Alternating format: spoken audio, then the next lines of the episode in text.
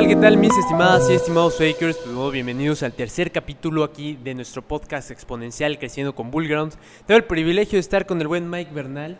¿Qué tal mi Leo? ¿Qué tal mis fakers? Bienvenidos a esta nueva edición de Exponencial Creciendo con Bullground. Hay cosas muy interesantes que discutir y pues bueno, esperemos que lo disfruten. Sí, totalmente. Estaremos platicando de pues, una gran caída dentro del mundo de las criptomonedas, que lo hemos estado viendo con Bitcoin, con Ethereum y algo pues muy parecido a lo que estuvimos viviendo en el 2017, ¿no, Mike? Sí, como ya lo platicamos ahí en el primer episodio, si no lo han visto, pues bueno, vayan a verlo. Ahí platicamos la experiencia que vivimos, bastante parecido a lo que se está viviendo en el mundo cripto a día de hoy.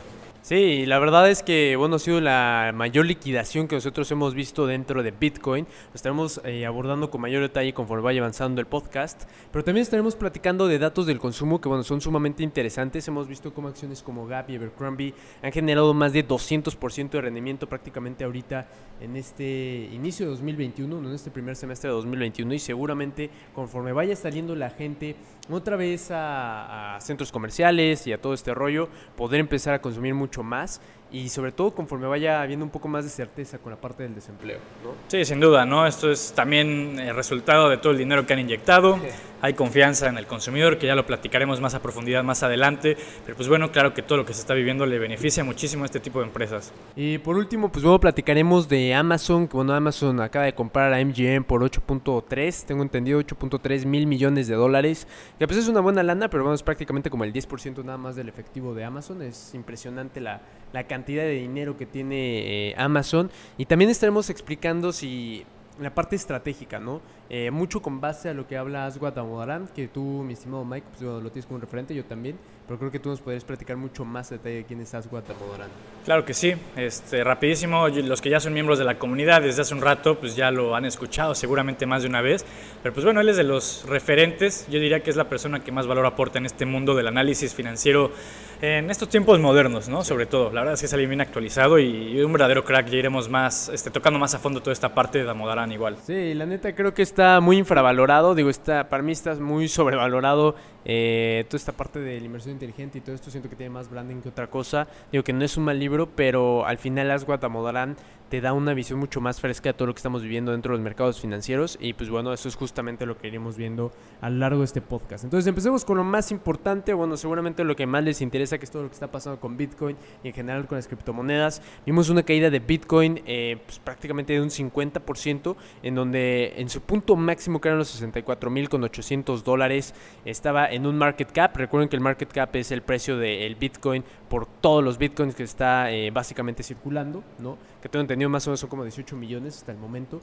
Em, pero bueno, estamos hablando de que el market cap era de 1.3 billones, así es, lo escucharon bien, 1.3 billones, para que se den una idea del tamaño de la economía mexicana, es de 1.2 billones de dólares, ¿no? Sí, al final, bueno, trillions para los Estados Unidos, para que cuando lo lean ahí en internet, pues no se confundan, ¿no? O sea, para nosotros es billones. Pero... Sí, así es, para nosotros es, es billones y pues es muy interesante porque, bueno, estábamos viendo una caída de un 45%. O sea, básicamente se desplomó Bitcoin ¿no? en estas últimos, sobre todo en el último par de semanas. Y se llegaron a desaparecer del mercado de, de Bitcoin, ¿no? Del market cap de Bitcoin 600 mil millones de dólares, ¿no? O sea, es como si hubiera desaparecido prácticamente Tesla, ¿sí? Para que se den una idea del golpe tan brutal y tan fuerte que estuvimos viviendo dentro del mundo de criptomonedas. Ethereum, bueno, cayó hasta un 60%, que bueno, es muy, muy eh, normal ver que si cae Bitcoin, pues bueno, todas las altcoins todavía no solamente caen eh, igual, sino que caen con más fuerza. Llegó a estar Ethereum de que andaba como los 4200, ¿no? Que fue más o menos. Sí, llegó, a estar por ahí. Sí, llegó ya, ahorita estaba en menos de 2000. Sí, estaba en 1600, su, su, punto mínimo ahorita con esta corrección. Eh, o más bien caída bastante fuerte y luego volvió a, subir hasta los 2800 generando como 60% de rendimiento en, semanas, ¿no? O sea, algo verdaderamente eh, pues, irracional como el mundo de las criptomonedas, pero lo que me gustaría justamente empezar a entender, mi estimado Mike, ¿no? Y ya entrando más a detalle, eh, mucho se habla, ¿no? De que Bitcoin es la manera en la cual pues, las criptomonedas van a empezar a descentralizarse. Bueno, más bien son una manera de descentralizar el poder. Justamente vemos el Banco Central de Estados Unidos, ¿no? La Fed. Vemos ahí que, por ejemplo, pues están imprimiendo una gran cantidad de dinero y que obviamente eso pues no le genera ningún beneficio a la economía, no solamente de Estados Unidos, sino realmente a nivel mundial. Hay muchas personas que tienen miedo a la inflación, hay muchas personas que, bueno, pues de cierta manera están tratando de poder erradicar ese problema que estamos viviendo actualmente, porque ya es una realidad, la parte de la inflación. Eh, Pero lo interesante de esto es que vemos que en China, ¿no? Eh, pues bueno, eh, banearon ya las, las criptomonedas como tal y pues cerraron por lo menos o liquidaron sus posiciones 800 mil traders, ¿no? O sea, 800 mil traders que pues la verdad es que ha sido una, un golpe muy duro para el mundo de las criptomonedas. Entonces, pues vemos que así como descentralizado como tal no es tanto. Para que sea una idea, nada más en Irán se midan el 8% de todas las criptomonedas del mundo, ¿no? Bueno, más bien de Bitcoin, de, todos los Bitcoins del mundo. Em, y ese 8%, pues la verdad es que ha levantado los focos rojos porque no saben realmente para qué están ocupando esos dólares Irán a partir de que empiezan a vender pues esas, esos bitcoins, ¿no? Em, y por otro caso, pues bueno, China es igual uno de los mayores productores de, de bitcoins, son uno de los mayores productores, ahora pues evidentemente con esta parte de que, de que ya no están eh, pudiendo eh, tener un exchange o toda esta parte que lo van a banear a bitcoin, pues seguramente ya no será el más importante. Pero, ¿tú qué opinas, Mike, con todo este tipo de noticias? ¿Es descentralizada Bitcoin? ¿No es, es eh, o más bien descentralizada? Vemos que hay mucho poder ahí en, los países asiáticos. Em, ¿Qué está haciendo Estados Unidos para no quedarse fuera de todo esto? Ok, yo creo que primero hay que entender el fondo de la decisión del ban de China a la criptomoneda. Y todo esto empieza porque pues China le está metiendo ganas a la creación del yuan digital. ¿no? Obviamente le quieren dar muchísimo empuje a esta parte y una de sus maneras de ponerle el foco encima, todos los ojos encima, es obviamente prohibiendo el Bitcoin, que pues obviamente está generando mucha expectativa. a lo mejor no tengan muy claro qué es el yuan digital, ¿lo puedes explicar un poquito más? Ah, claro. Este, bueno, para empezar, el yuan es la moneda soberana de China, así como el dólar es para Estados Unidos o el peso mexicano para México, el yuan, ¿no? Y lo están digitalizando a través de una app, o sea, el gobierno digamos que desarrolló una aplicación en la que tú la descargas con tu smartphone y literal ahí tienes tus yuanes digitales que, es una moneda de, libre flotación, o sea, un yuan digital no vale un yuan físico, ¿no? Vale, vale menos, obviamente se espera que con el paso del tiempo se equilibren, pero pues es una manera en la que pues, quieren digitalizar ahora sí que su economía. Sí, es muy interesante porque, bueno, hemos estado viendo que mm, al final el yuan como tal lo que buscan es quitar intermediarios, ¿no? Y que incluso las transacciones, o sea, te puedas ahorrar comisiones a partir de tener los yuanes, entonces que de esa manera poco a poco empiece a ganar mucha más fuerza, porque hay que recordar pues, que evidentemente la moneda en la que se realizan todas las transacciones a nivel mundial pues es el dólar, ¿no? Entonces el yuan quiere quitarle un poco de mercado con eso y bueno, ya vimos por ejemplo la parte de, de la Fed, ¿no? Que está buscando también implementar su moneda digital, que pues obviamente nada tontos, ¿no? Pues no se iban a quedar fuera de todo esto, no iban a, a perder poder, pero habías comentado, mi estimado Mike, una parte de que eh, querían como generar un consejo, ¿no? Un consejo para poder centralizar como criptomonedas y todo esto, pero ¿de qué va toda esa parte del consejo? Sí, al final esto del consejo, digamos que es el primer paso sólido para una centralización de la red Bitcoin, ¿no? Por lo menos eso dicen las teorías conspirativas y pues obviamente esto atenta contra el objetivo que era Bitcoin, que era ser una moneda descentralizada, ¿no? El consejo minero de Bitcoin es una especie de iniciativa que están trabajando tanto Elon Musk, o sea, este personaje que hace dos semanas rechazó Bitcoin por, como método de pago y le tiró todo encima y lo que quieras. Pues bueno, Elon Musk junto con Michael Saylor. Michael Saylor es el CEO de, de MicroStrategy. Si no la conocen, es una empresa de, de software que es de las que es la que más fuerte está apostando por Bitcoin, ¿no? O sea, ellos tienen 5 mil millones de Bitcoin dentro de su tesorería, entonces, pues digo, digamos que sí es un verdadero... 5 mil millones de dólares. De dólares, de dólares, ¿no? Y para una empresa no tan grande, es la realidad, es una brutalidad. Entonces, pues bueno, estas dos personas están haciendo esta iniciativa con el objetivo de, de pues no regular, pero pues sí que haya un poco más de, de restricciones a la hora de de, toda esta parte del consumo ambiental, ¿no? Sobre todo va para los mineros de, esta criptomoneda. Obviamente buscan que uno... Porque hay un, dato muy importante, ah. ¿no? Es que, bueno, eh, todos los que están minando bitcoins consumen más energía que el país de Argentina entero. Sí. Es impresionante. Sí, que Argentina, Holanda, Emiratos Árabes Unidos y muchos países más, ¿no? Pero sí es una verdadera brutalidad. Entonces, obviamente, eso, pues obviamente tiene muchísima contaminación. Lo que quieren formar con este consejo minero del Bitcoin es que esa contaminación obviamente se reduzca, que las políticas o, la visión de estas empresas mineras pues vaya hacia algo más sustentable y de gobierno corporativo, ¿no? que es denominado ESG en este mundo financiero. ¿no? Entonces, pues bueno, obviamente muchos, eh, que, muchos este, que tienen sus teorías conspirativas, pues sí dicen que es el primer paso para que se empiece a, centralizar toda esta parte de la red Bitcoin. Al final, eh, lo que toma importancia es cómo de cierta manera el humano en general está buscando maneras alternativas para poder empezar a generarle valor a diferentes activos, activos digitales. ¿A quién se imaginaría que una criptomoneda, ¿no? una moneda digital, eh, empezaría a consumir mucho más energía que lo que llega a consumir, por ejemplo, pues un país entero, ¿no? O sea, la verdad es que es algo irrisorio de cierta manera, pero también hay diferentes eh, proyectos dentro del mundo de las criptomonedas, como es el caso de Ethereum, como es el caso de Cardano, ¿no? Que desde mi punto de vista, yo antes de invertir en Bitcoin ahorita con toda esta corrección, yo invertiría primero en Ethereum. Creo que Ethereum trae proyectos mucho más interesantes de cara, pues, a un mediano, incluso largo plazo. Vemos, por ejemplo, que sí lo están adoptando instituciones, pues, mucho más sólidas, como lo estuvimos platicando en, en episodios anteriores, como el Banco de Inversiones Europeo, que está emitiendo deuda a partir de Ethereum. Eh, la verdad creo que son proyectos mucho más sólidos y que pueden tener una mayor adopción de cara a largo plazo. No sé tú cómo lo veas. Sí, y lo más importante es que ya viene la actualización de Ethereum. Ya les hemos platicado que Ethereum pues, tiene el blockchain con más utilidad. Pues bueno, ya se viene el Ethereum 2.0. Porque al final de cuentas el Ethereum ya, ya estaba tan... Es tan bueno pues que, que, la adopción ya iba en un nivel superior a lo que daba su capacidad, ¿no? O sea, ya las transacciones que se querían hacer digamos que eran lentas, porque era tanta gente intentando hacer este, sí, sus smart contracts, transaccionando, etcétera, etcétera, que pues ya no estaba a tope. ¿no? Entonces por eso están creando el Ethereum 2.0, porque justamente es el blockchain con mayor utilidad, sobre todo en esta, en esta función de smart contracts. Qué interesante. Y hablando de, del Ethereum 2.0, vamos a pasar al siguiente tema que es el Internet 3.0, ¿no? Eh, el Internet 3.0 que al final eh, lo que buscan es realmente que todo esté conectado. O sea, quiero que se imaginen esto. Imagínense que ustedes tienen su refrigerador. Y entonces con su refrigerador simplemente al ser, eh, pues estar conectado al Internet de las cosas, ¿no? Internet of Things, em, va a poder empezar a ser autosuficiente. Ya que voy con autosuficiente, poder estar conectado a lo mejor con algún este de delivery, podría ser Rappi, podría ser, no sé, justo podría ser Walmart. Y por el simple hecho de saber que ya no tienes leche, que ya tienes ciertos artículos, eh, puedan mandar una señal a este tipo de, de, plataformas de delivery y te puedan mandar el súper de manera automática. Y pues ya a lo mejor tú tienes cargado ahí una tarjeta en donde te van a hacer los cobros, ¿no? O sea, realmente lo que podremos llegar a vivir de cara a los próximos años es impresionante. Creo que va a venir una revolución por completo con esta parte del Internet 3.0. Sin duda alguna acá en Latinoamérica podría empezar a tardarse un poco más la adopción, pero no creo que nos tardemos tanto. Y hemos visto aquí con la pandemia cómo ha acelerado de manera impresionante el sector de e-commerce, o más bien la industria de e-commerce.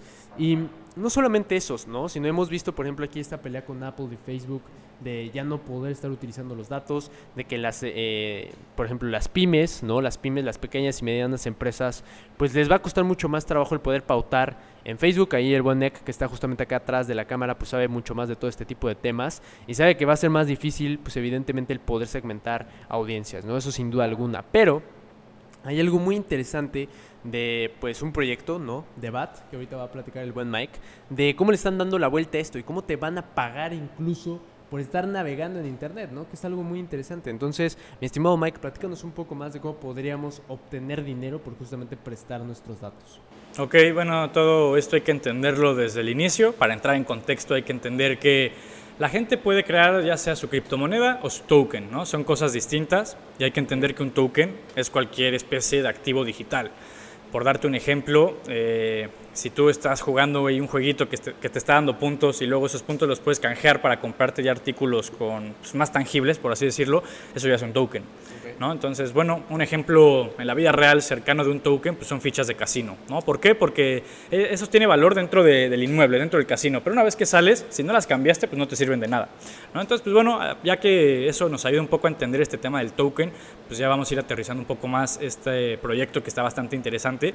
Es un navegador de internet que se llama Brave, que si seguramente lo han visto, ahí tiene de, de, logo un león naranja, entonces bueno, ahí lo pueden descargar, es gratuito. Y pues justamente los desarrolladores de este navegador Brave lo que hacen es ofrecerte pues, pues, beneficios y alternativas interesantes, sobre todo para esta parte de publicidad digital. ¿no? Número uno, ellos te dan la opción de que tú elijas cuántos anuncios quieres ver por hora. ¿no? Entonces, pues bueno, obviamente eso, digamos que es un beneficio, ya no es tan intrusivo, hablando de temas de privacidad y publicidad digital. Y, y todo esto eh, obviamente te, dicen que tú elijas, ¿por qué? Porque te van a remunerar, ¿no? O sea, al final te van a estar pagando a ti por estar viendo los anuncios, tú ya te vas a ver este, beneficiado de manera más directa, ¿no? Y pues este navegador, obviamente, tú eliges qué tipo de publicidad, eh, bueno, cuánto publicidad ver, y esto lo que haces, pues te ahorra banda ancha a la hora de navegar. Eso, pues, ¿en qué se traduce? En ahorro de tiempo, ¿no? Tiempo de espera, pues ya no se hace tan lento tu búsqueda por internet, y a la vez, pues te acaban pagando en BAT, y BAT pues es el token de este navegador, ¿no? Que pues ya bueno, ya explicamos que es el token. Y lo interesante de este BAT es que bueno, si ustedes son de México de Latinoamérica y tienen Bitso, pues está el BAT ahí en Bitso cotizando, ¿no? O sea, ustedes pueden comprar el token de este navegador Y, lo interesante es que pues ya el, el, uso que le puedes dar más a la larga, pues es intercambiarlo por una criptomoneda y ya esas criptomonedas o, las conservas o las cambias ya por dólares, ¿no? O sea, ya lo que tú quieras, pero es una manera de, literal estar ganando por navegar. Es el nuevo, eso es el verdadero ganar dinero desde dos sencillas aplicaciones, ¿no? Sí. Muy, muy interesante, por ejemplo, ahí, pues todos los que anden buscando memes de Dogecoin o en general de Elon Musk, pues bueno, por estar navegando y buscar ese tipo de memes van a poder empezar a ganar dinero. Entonces va a estar muy interesante, pues esto, ¿no? Cómo está cambiando el mundo y creo que a partir de los verdaderos cambios, que por ejemplo Facebook, pues sin duda alguna fue una innovación por completo, ¿no? Google también en su momento fue una innovación por completo, ¿no? Generaron un océano azul, que así es como se le conoce eh, dentro del mundo de los negocios. Eh, y ahorita Brave, pues también, ¿no? Está generando como esta especie de océano azul, en donde le empieza a dar esa democratización ya a las personas de, pues cómo vas a empezar a obtener tus, tus datos, ¿no? O sea, realmente qué van a estar haciendo con tus datos, con tu tiempo, con tu, con tu, este, mm, eh, con la parte visual, ¿no? De toda esta parte. Entonces, pues bueno, al final lo que nosotros debemos de entender es que eh, el hecho de que vengan nuevos proyectos, estar innovando, van a generar pues propuestas de valor interesantes. Y no solamente ha pasado esto con la parte de innovación, por ejemplo está el caso de Robin Hood, que bueno, Robin Hood está muy sonada. Que hay algo muy interesante con Robin Hood, que es lo de los pre-IPOs, que van a poder este, dejarte invertir. Ahí podemos platicar un rato al rato de eso. Pero bueno, regresando a esto, es que Robin Hood innovó tanto en la parte de los brokers que ya los brokers tuvieron que... Eh, empezar a dejar o permitir el trading sin comisiones, ¿no? Sin cobrar comisiones. Eh, y solamente se dio porque pues, alguien eh, agarró y empezó a hacer este nuevo tipo de iniciativas, ¿no? Em, y empezó a cambiar por completo en la industria. Entonces, pues qué interesante va a ser, por ejemplo, ver qué medidas toma Facebook, porque Facebook igual está con la parte de lo de, lo de Diem, ¿no? Que es su, su criptomoneda. Entonces, por algo ahí podría salir eh, algo a lo mejor similar, ¿no? Como, como lo que está haciendo Brave. Sí, al final este, están en el limbo entre si va a ser criptomoneda o un token, que al final obviamente las dos cosas te funcionan para cosas muy similares, ¿no? Pero sí, una vez que, alguien lo hace y pega, seguramente la adopción ya de empresas más este, importantes que, que, tengan más que perder, en todo caso, pues ya lo van a empezar a adoptar con muchísima más fuerza, ¿no? Sí, sobre todo en ese tipo de empresas como Google y Facebook y bueno, en general eh, las que están dentro allí en Silicon Valley, pues realmente lo que buscan es estar innovando constantemente, poder adaptarse lo más pronto posible al cambio em, y pues poder generar la mayor cantidad de, valor posible a sus usuarios, ¿no? Eh, entonces va a estar muy interesante este tipo de guerras, lo hemos visto por ejemplo Facebook ahí con TikTok, eh, cómo lo ha estado adaptando de manera súper rápida con Snapchat, con las stories, eh, la verdad es que es impresionante, ¿no? El equipo de trabajo que tiene detrás Facebook, que tiene detrás eh, Google. Entonces, vamos a ver cómo se van comportando y cómo se van desarrollando. Pero hablando de la parte de, obtener dinero desde dos sencillas aplicaciones, mi estimado Mike, me gustaría que platicáramos ahora de la parte del consumo, ¿no? Porque hemos visto que Estados Unidos hace no mucho, hace un mes prácticamente, tenía o estaba en su momento en uno de los eh, picos históricos de ahorros, ¿no? O sea, que la gente estaba ahorrando eh, muchísimo, creo que no había ahorrado tanto desde los últimos 20 años. Entonces lo interesante es que, pues obviamente no había una, un porqué de, de utilizar este tipo de ahorros. Estábamos viendo que pues prácticamente estabas encerrado, entonces no había muchas cosas interesantes que hacer. Pero ahorita cada vez va a empezar a salir más la gente, ¿no? Pues vimos ahí, por ejemplo, cuando levantaron la cuarentena en, en España, ¿no? Se pusieron a celebrar eh, como maníacos, ¿no? Este, entonces está muy interesante cómo eso podría llegar a repetirse ese mismo patrón en Estados Unidos y en diferentes países. Y no solamente eso, ¿no? Sino, que van a empezar a viajar o van a empezar a salir a centros comerciales. Entonces, ¿qué podríamos esperar y en qué podríamos invertir probablemente?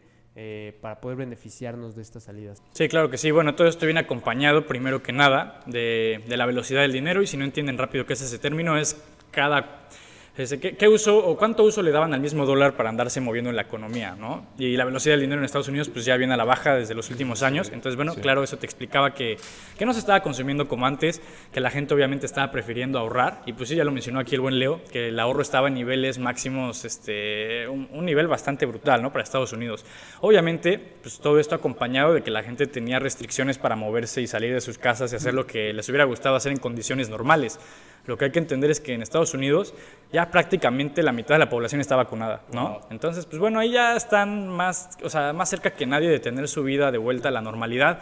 Su objetivo sigue siendo que para el 4 de julio, que es el día de su independencia, pues que también sea el día de la independencia del COVID. Veremos si lo logran porque cada vez se ve un poco más complicado ese, ese objetivo, la verdad, es un poco ambicioso, porque han, se, se ha desacelerado un poco ¿no? la vacunación en Estados Unidos, eso hay que contemplarlo.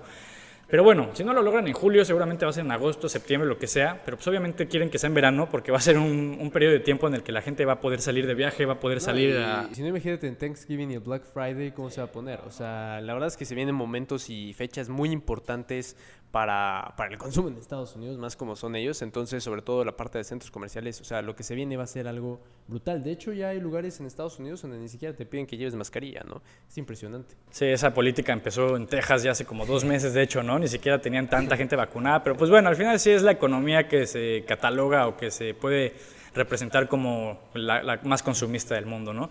Y obviamente, pues si más gente va a tener libertad porque ya están vacunados, tenían mucho dinero ahorrado, pues obviamente van a querer salirse a, a, gastarlo de una o de otra manera, ¿no? Unas opciones interesantes. Con las ganancias de Dogecoin. Con las ganancias de Dogecoin, de Bitcoin, de lo que le metieron a Apple hace un año, etcétera, ¿no? Entonces, pues bueno, una de las industrias que se puede ver más favorecidas, pues son los, la parte de, del comercio minorista, ¿no? Hay algo muy importante hablando de la parte del comercio que ahorita me surgió, eh, pues toda esta parte de la idea.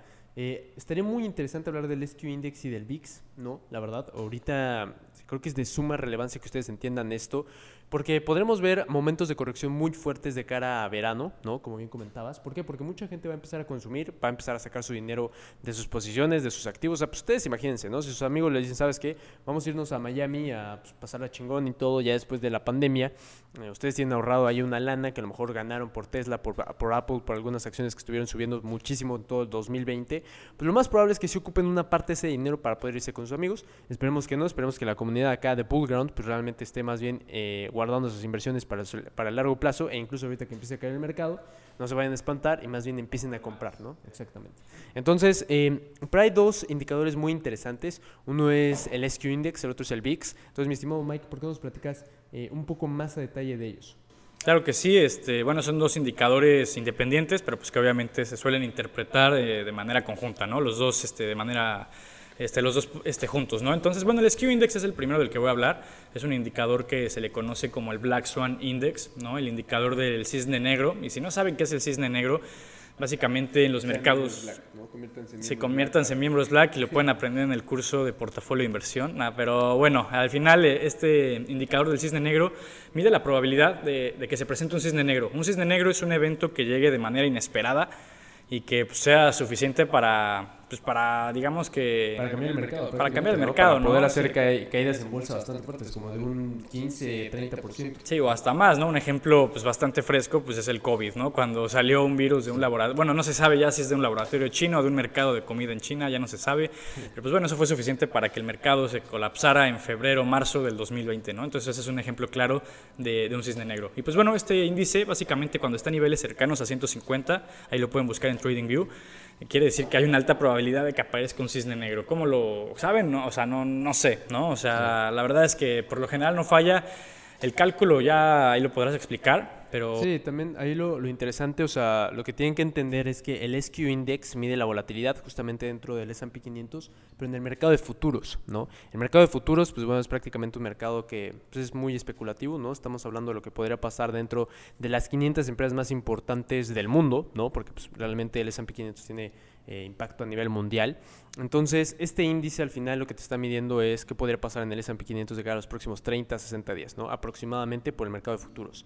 Y cuando está en los 150, justamente en ese nivel, es la parte de la segunda desviación estándar, ¿no? O sea, que hay una segunda desviación estándar, eh, que los que llevan estadísticas saben que es un 95% de confianza o de probabilidad, De que pueda empezar a voltearse el mercado, que pueda regresar a la media. ¿Cuál es la media? Pues más o menos un nivel de 130. Entonces, esas correcciones son bastante agresivas, son bastante fuertes, ahorita está en 150, pero no solamente eso, ¿no? Porque cuando lo juntas justamente con el VIX, el VIX es el índice del miedo, ¿no? Que ahorita va a platicar el buen Mike, pero cuando el VIX está muy bajo y el SQ Index muy alto, es como probablemente de cara a los próximos meses, sobre todo en junio, julio, que metiéndole contexto, que es lo más importante, fakers, o sea, ustedes lo que tienen que entender es el contexto, ¿no? La imagen más completa para realmente saber cuáles van a ser los movimientos más bruscos dentro en acciones, criptomonedas o prá- prácticamente cualquier activo financiero.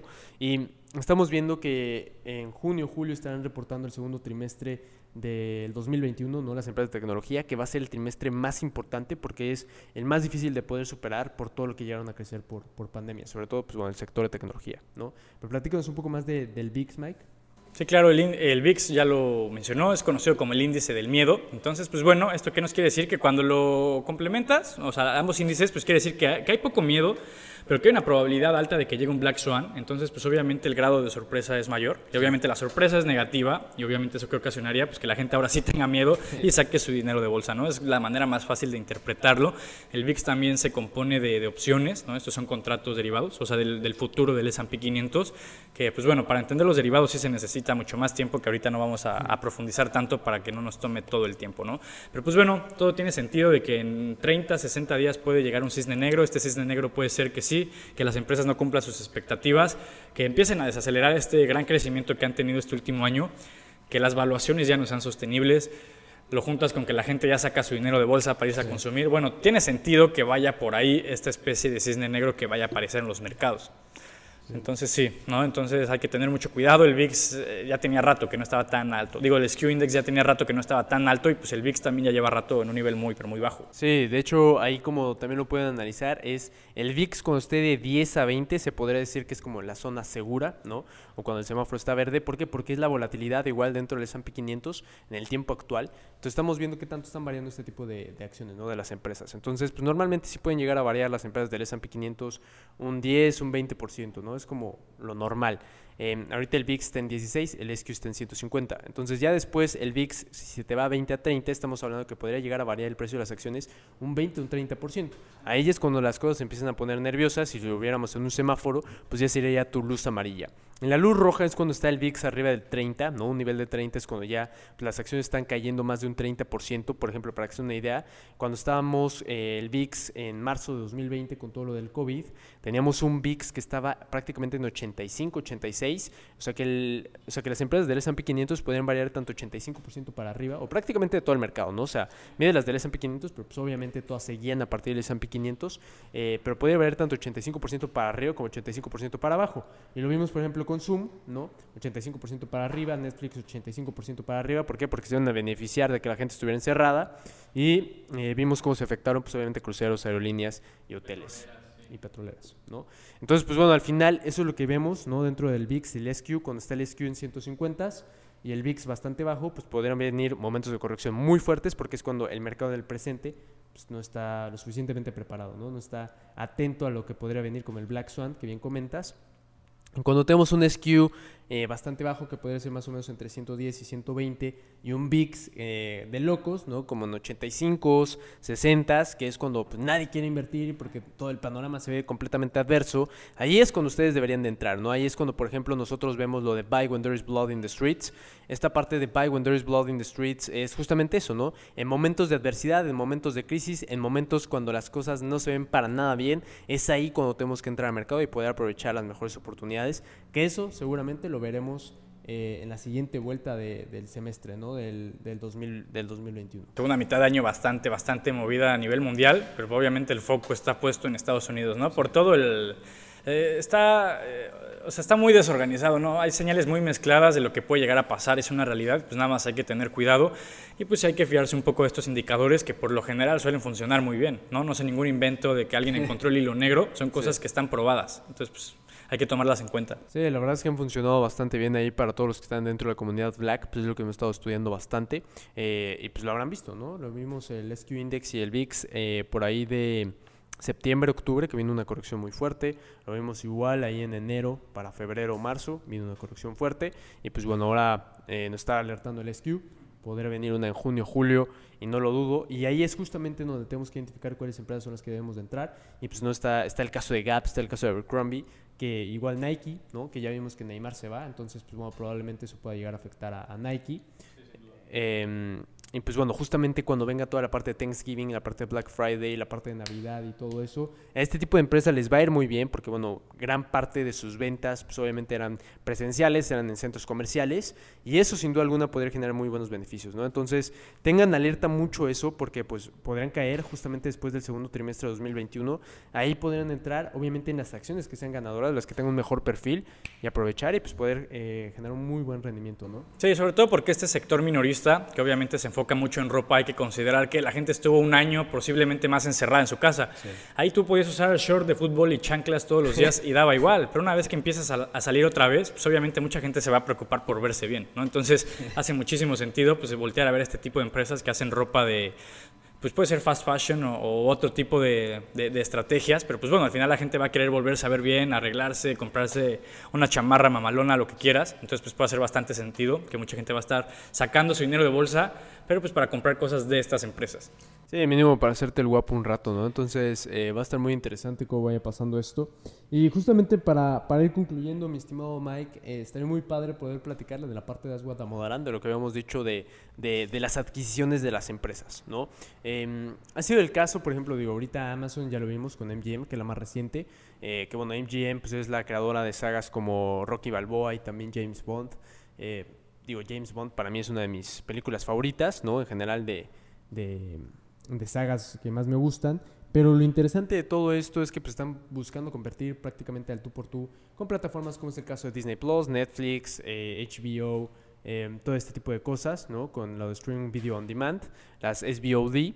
Em, pero hay un factor muy importante, ¿no? Por ejemplo, lo hemos visto en la parte de adquisiciones, tú lo, lo tocarás con mayor detalle, Mike, pero con ATT, que hace no mucho, prácticamente hace semanas o días, eh, vimos que dijo que había sido un grave error el hecho de haber comprado a Yahoo, había sido un grave y terrible error el haberse metido como ese tipo de, industria, que realmente no era lo que le competía, ¿no? De hecho, los compró bastante caras, las terminó vendiendo como 30% por debajo de lo que ya eh, las había comprado en su momento, por ahí del 2015.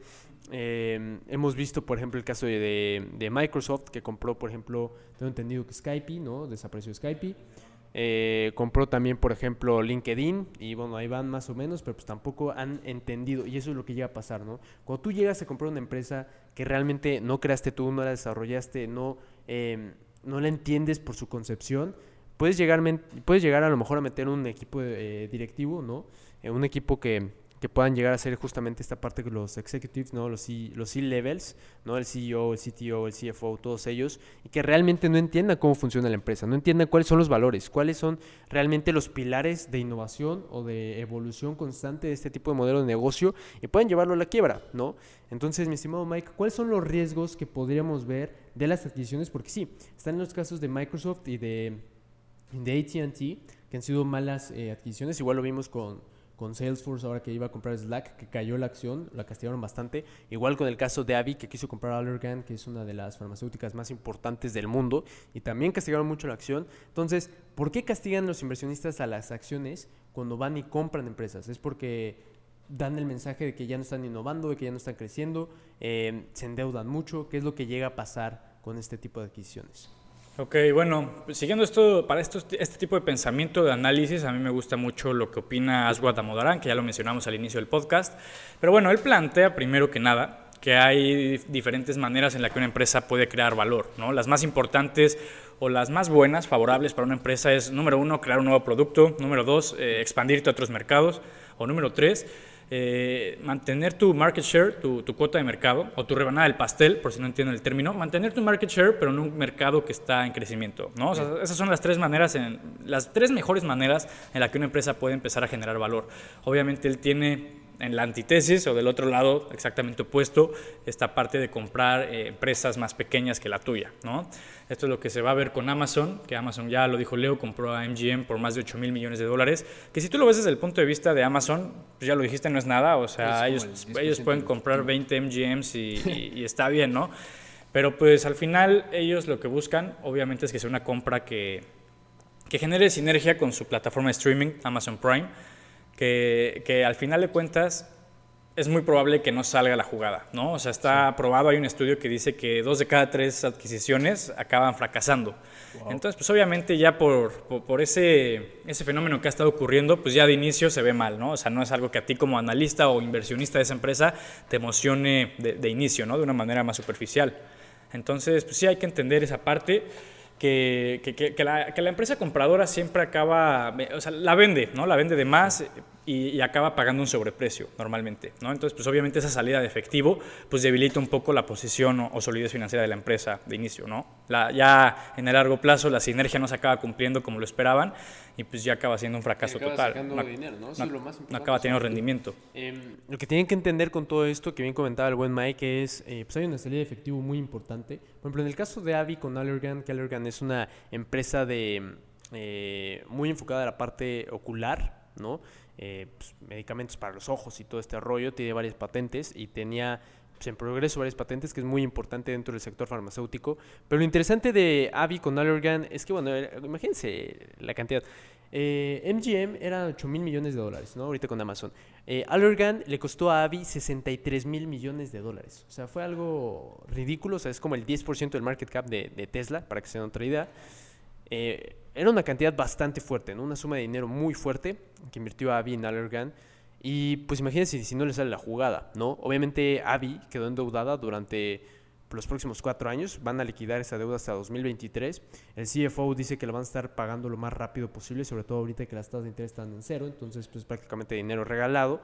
Eh, pero ese no es el punto, ¿no? O sea, el punto es qué pasa si no te sale la jugada. Ya invertiste muchísimo de tu capital, el costo de oportunidad es sumamente alto y pues te puede dejar con las manos atadas, ¿no? Entonces, al final, muchas veces lo que llegan a hacer este tipo de empresas es que llegan a disolver las empresas que compraron, las venden por partes, que es justamente lo que está pasando con ATT, que a Yahoo le están vendiendo por partes, ¿no? Están vendiendo...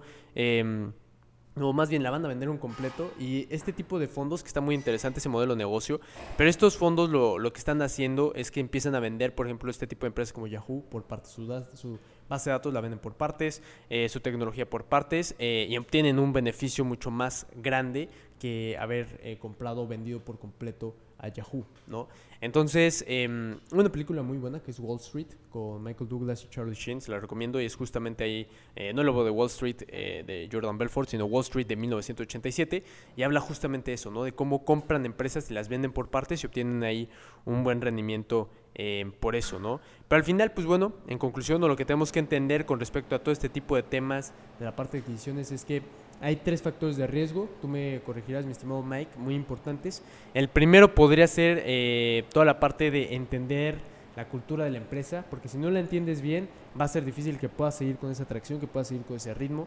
Eh, número dos, podría ser que pues puedes eh, pagar ese sobreprecio, ¿no? Por la empresa. Está el caso de Alsea con Vips, que pagaron muchísimo y pues obviamente eso le afectó bastante el precio de la acción, porque pues realmente VIPS no valía lo que valía en ese momento y pues, se vio afectada, ¿no? Y el tercer pues podría ser que el costo de oportunidad es muy alto, o sea, la salida de efectivo es alta em, y al final pues bueno, lo que puede llegar a generar es que la empresa se quede endeudada por un buen rato de tiempo, ¿no? Carlos. Sí, pero sí. creo que era pero... Sí, ah, bueno, nada más ahí para, para, darle una checada y a cualquier cosa. Y sí, lo que dices, esos tres riesgos son muy, pero muy claros. Y también hay que entender que hay una manera muy simple pero efectiva de cuantificar la sinergia, ¿no? Porque pues tú puedes decir, ¿y qué, cómo, cómo sé si sí fue sinérgica esta compra o no? Y la manera más sencilla que se utiliza en Wall Street, que pues, a mí me parece válida, la verdad, es que pues, tomas cuánto era el market cap de una empresa por separado, tomas cuánto era el market cap de, de la otra empresa por separado, y, obviamente la, fusión de la nueva empresa pues tiene que ser mayor a, la suma de las otras dos por independiente, ¿no? O sea, ese diferencial es lo que, lo, que suelen considerar como sinergia, no sé cómo lo veas, a mí se me hace simple pero válido, porque pues ya es una manera en la que sí están creando valor realmente esa empresa y no solo fue un capricho o un, un este, intento desesperado de, de, no morirte o no, no, quedarte en la lona hablando de innovación como empresa, ¿no? Que es algo que le critican mucho a Microsoft, por ejemplo. Sí, Microsoft ya es un dinosaurio. No, la verdad es una lágrima. Pero algo que muy importante de lo que comentabas, eh, rapidísimo, para los que a lo mejor no tengan bien entendido qué es el market cap, que lo explicamos con Bitcoin, pero pues es simplemente la multiplicación de las acciones circulantes por el precio de la acción, ¿no? Así de sencillo. Entonces, pues bueno, básicamente es lo que comentaba Mike, ¿no? De que la suma de las dos pues, sea eh, superior, ¿no? básicamente. Eh, y pues bueno, eso es lo más importante, mis estimados, estimados fakers. Yo les diría que ahorita, eh, sobre todo si tienen eh, posiciones en acciones de tecnología, del sector de tecnología, eh, yo sí reconocería ganancias, no sé tú Mike, pero yo creo que empezaría a reconocer ganancias, me, me esperaría un poco a ver cómo va junio, julio, sobre todo con el reporte del segundo trimestre de 2021, ver cómo se va desempeñando el mercado en general y ya a partir de eso realmente tomar posiciones y empezar a identificar cuáles pueden ser buenas oportunidades de inversión, porque seguramente en el segundo semestre de 2021, como bien comentabas, en la parte de retail, en la parte eh, de los minoristas, seguramente también en la parte de los commodities por la inflación y por la gran demanda que está viniendo por toda la parte eh, industrial, por toda la parte de producción. Eh, pues lo vemos con la escasez de chips ahí con Tesla y en general con NIO y con varias de las automotrices. Va a ser eh, muy sonada y muy fuerte y poder representar muy buenas oportunidades. Sí, sin duda, ¿no? Hay que tener cuidado. Si al final de cuentas les platicamos de todos estos indicadores es para que tomen un plan de acción desde antes, ¿no? hagan algo, por favor. Sí, o sea, no se trata de ya el día que está cayendo todo 10, 20%, pues estén plan preguntando, ¿qué hago? ¿Vendo? Este, ya la traigo roja, se comió mis pérdidas de meses, etcétera, etcétera, etcétera. ¿no? Hay empresas que ya están en un nivel bastante aceptable de andar reconociendo ganancias, ¿no? No, no hay que andarla forzando al límite, la Como realidad. es el caso de Virgin Galactic. Sí, Virgin Galactic, por ejemplo, hace una semana hablábamos de ella como una oportunidad de inversión porque lo era, pero digo, a día de hoy... dólares, ahorita está en 35 Sí, pasó una semana y prácticamente casi se duplicó, entonces pues nada más eso, ¿no? O sea, ya hay empresas que, que sí, ya te dio lo que te tuvo que dar, si, si pensabas que te lo iba a dar en dos años y te lo dieron una semana, bien por ti, ¿no? Mejor, ya literal el mercado te hizo la chamba, ¿no? Entonces pues nada más eso. ¿Algo que agregar, mi estimado Mike? No, pues yo, yo espero que, pues lo mismo, ¿no? Que tomen plan de acción, que, que se lleven algo de, de- de valor de este podcast, que lo compartan con un amigo que, que probablemente le pueda interesar, le pueda ayudar y que no conozca nada sobre esto. Pues la verdad es que este tipo de información es bastante valiosa para todo tipo de inversionista, ¿no? Esté expuesto al sector que esté expuesto, porque hay desde el inversionista más tecnológico, más riesgoso, hasta el que ya está metido más en consumo defensivo, ¿no? Acá como mi buen Héctor, que, que es un Warren Buffett en potencia, es la realidad, ¿no? Sí, sin duda alguna. Y pues bueno, mis estimadas, estimados fakers, fue un verdadero placer estar acá con ustedes. Eh, yo lo que les diría pues es que formen parte de la comunidad Bullion Black. La verdad es que hemos generado muy buenos rendimientos ahorita justamente en los envíos que estamos haciendo todos los martes, miércoles y jueves. Eh, entramos a Virgin Galactic, entramos a Pinterest otra vez, entramos a varias acciones, Twitter. em, y pues bueno, al final se generó un rendimiento muy interesante. Y ahí todos los que ustedes eh, quieran entrar van a poder checar el enlace de la bio, ya sea en Instagram o en TikTok. Pero pues ahí si están en Instagram van a poder checar, darle clic en el enlace y eh, empezar su prueba 14 y disfrutar de todo el contenido que les tenemos preparados. Porque aparte se viene muy buenas cosas, se viene una nueva actualización de todos los cursos para que tengan más herramientas, más conocimiento y también eh, concursos, ¿no? Concursos para que estén compitiendo y para que puedan demostrar quién es el mejor faker y ahí se puedan llevar premios muy interesantes. Entonces pues nada, les mandamos un fuerte abrazo acá el buen Mike y yo. Eh, y pues un verdadero placer estar aquí con ustedes. No olviden crecer siempre de forma exponencial.